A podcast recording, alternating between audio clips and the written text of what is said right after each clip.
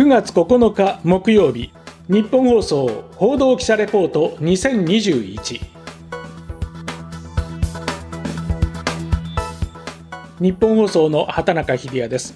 日本放送報道記者レポート2021このプログラムは日本放送の報道記者が政治経済事件災害からこだわりのテーマまで日々取材し足で稼いだ現場の生きた情報をお伝えしていきます。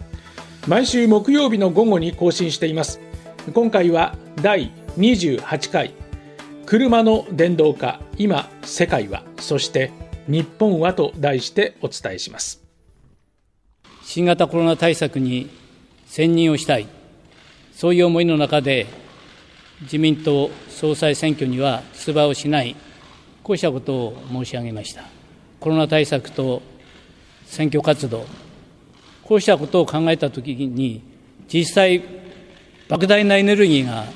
これ必要でありました。やはり、両立はできない。改めまして、日本放送の畑中秀也です。自民党総裁の菅総理大臣が今月の3日、総裁選に出馬しないことを表明しました。年内に行われる衆議院選挙も控え、正解は一日一日刻々と状況が変わる、駆け引きが続く、まさに権力闘争真っ只中です。しかし、菅総理が今年初めの施政方針演説で示した2050年のカーボンニュートラルの動きはとどまることなく続いています。特に演説で2035年までに新車販売で電動車100%の実現を明言して以降、日本でも車の電動化が大きな課題として浮上してきました。政権が変わってもこの動きが止まることはないでしょ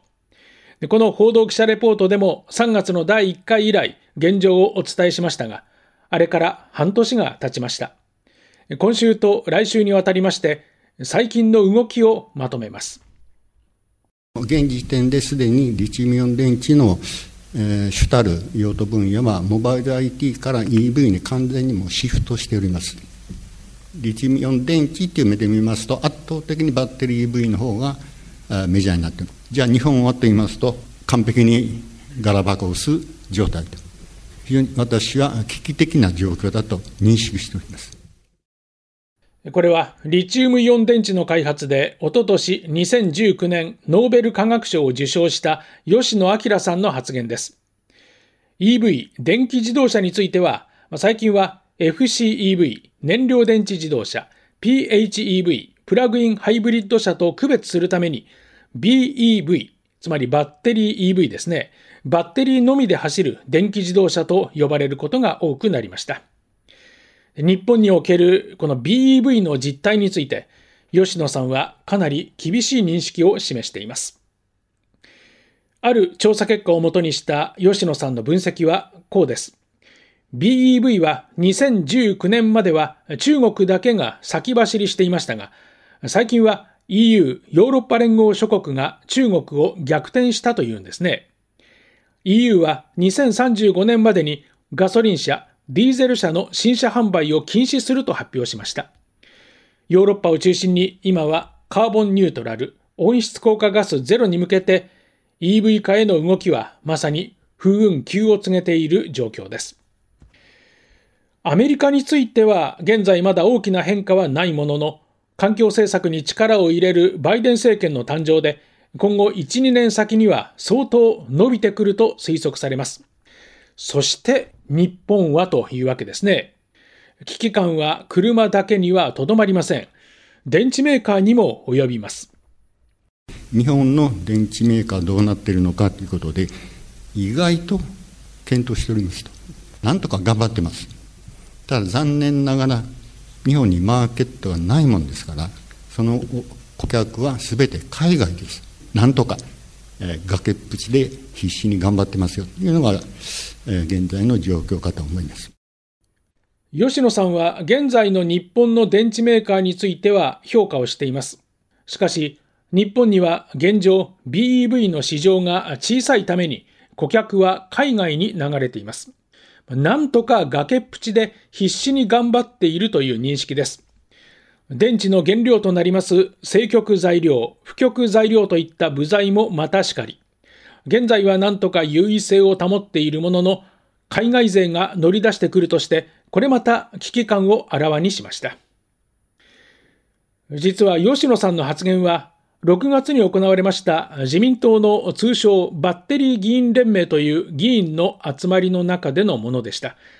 衆議院選挙を目前にして、こうした有志による議員連盟が、ウゴのタケノコのようにポコポコできました。政策を勉強するその志やよし。しかし、こうした集団は、往々にしてトップに政界の実力者がつくために、ついつい政局の視点で語られてしまいます。権力闘争の中でも政治家の先生方は真剣に議論してほしいものです。そうした中で発せられた電池研究の第一人者、吉野明さんの提言は、傾聴に値するものと言えましょう。さらに、吉野さんは EV 化、BEV をめぐる様々な可能性についても言及しました。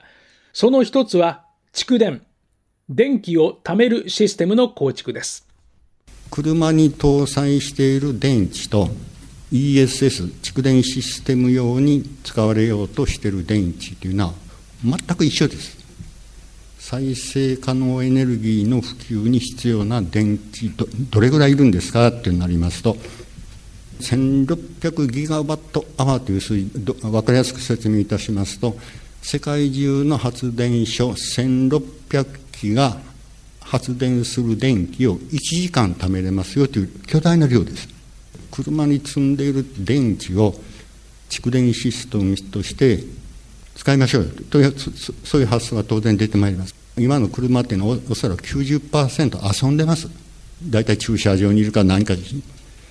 いや、その90%分を蓄電システムを応用すれば、一気にこの問題解決しましょう。今後 EV 化が進めば消費する電気は膨大になっていくでしょう。ただ EV を作っただけではますます電気の垂れ流しになってしまうことになります。そこで電気をどう貯めていくのか、電気をどう大切に使っていくのかも重要な要素になっていくわけです。さらに吉野さんは次のように語ります。電気自動車 EV に AI の技術を使って無人自動運転にするとかですねだから車自身が全ての世界中の情報を持っておるよとでそうすると何が起こるかと言いますとシェアリングっていうか理想的な姿で出てまいります環境問題あるいはカーボンニュートラルに向けて非常に大きな力になってきます。でそのためには車が EV 化されてないとダメなんですね。でその世界にを想定しますと当然世界の IT 産業が参入してまいります。自動運転につながる技術は現在の車にも導入されていますがやはりオール電化の EV と自動運転は相性がいいわけです。まさにケース。CASE ですねコネクティッド自動運転シェアリング電動化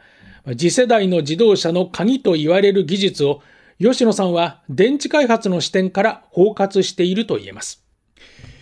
一方、次世代の自動車は車単体では成り立ちません。自動運転にしても蓄電にしても環境問題、エネルギー対策、インターネット社会、将来の街づくりも考えながら広い世界のピースの一つとして車を位置づける必要性を改めて感じます。で、それについては、例えば自動車メーカーにもこんな動きがあります。日産自動車の内田誠社長です。これまでの車の枠を超えた新しい価値を提供することも電動車両の普及には大変重要です。EV を活用して地域の課題解決を図るブルースイッチの取り組みは日本国内で137件に達しました。バッテリーを中心に据えたエコシステムでは EV を動く蓄電池として活用し、使用済みバッテリーを二次利用します。これらのバッテリーに再生可能エネルギーを組み合わせ、エネルギーセクターとの連携もより一層強化していきます。日産は日本国内では EV 化、中でも BEV のトップランナーとされていますが、実は車というハード以外にも行政との連携、ソフト面での仲間づくりを進めています。今ありましたブルースイッチという取り組みは、8月には仙台市との協定を締結し、139件目となりました。災害時に電気自動車の電源から電気を供給するといった防災面での協力が今のところメインですが、これは今後のまちづくりにもつながる、地味ではありますが、重要な取り組みであると思います。そして、まちづくりといえば、こちらです。東口工場の DNA、それはたゆまぬ改善の精神であり、多様性を受け入れるダイバーシティインクルージョンの精神ですこれらが人中心の街実証実験の街未完成の街というウーブンシティのぶれない軸として受け継がれてまいりますトヨタ自動車は静岡県裾野市の工場跡地に先端技術都市ウーブンシティの着工に乗り出しましたお聞きいただきましたのは、2月に行われた地鎮祭での豊田章男社長の挨拶、トヨタ提供の音声です。こちらはまさに未来の街づくりです。ちなみに、ウーブンシティのウーブンとは、織られたという意味。トヨタによりますと、網の目のように道が織り込まれ合う街の姿を示しているということですが、トヨタ自動車の源流である食器に由来するという説もあります。トヨタはアメリカの自動運転部門を担う企業、自動運転に欠かせない高精度の地図を分析する企業を買収するなど、こちらも仲間づくりを着々と進めています。技術的なことにも若干触れておきましょう。BEV、電気自動車に欠かせないリチウムイオン電池の中でも、最近、リン酸鉄リチウムイオン電池が注目されています。今使われているリチウムイオン電池の多くは、コバルト酸リチウムが原料になっています。このコバルト、レアメタルの一種で高価なだけではなく、材料が劣化した時や加熱された時には発火、火が出る可能性があります。一方、リン酸鉄を使ったものは発火が起きません。それだけではなく、鉄やリンは地球上にほぼ無限にあり、安く原料を調達できるのもメリットです。一方で、電気容量、つまり性能の面では、現状ではニッケルやコバルト、マンガンといった物質には劣ります。また、絶縁性が高い、つまり電気を通しにくいこともデメリットです。これを克服するために、表面にナノレベルの非常に細かいカーボンをコーティングすることが必要です。リン酸鉄を使ったリチウムイオン電池は主に中国で使われることが多いとされていますが、このカーボンコートの処理のコストが下げられるかどうかが課題です。ただ、いずれにいたしましても、将来性のある技術とは言えましょう。まあ、このように見てみますと、EV、特にバッテリーのみで走る電気自動車 BEV がもたらす世界は無限に広がっているように感じます。一方、将来の社会の構築に向けて、こうした EV 化の流れは果たして絶対的なものなんでしょうか次回は様々な方法を模索する自動車メーカーの秘策についてお伝えします。日本放送報道記者レポート2021今回ポッドキャストで配信した内容は日本放送のオフィシャルホームページでも連載しています。報道部畑中デスクの独り言で紹介しています。ぜひこちらもチェックしてください。今回の担当は日本放送の畑中秀也でした。お聞きいただきましてありがとうございました。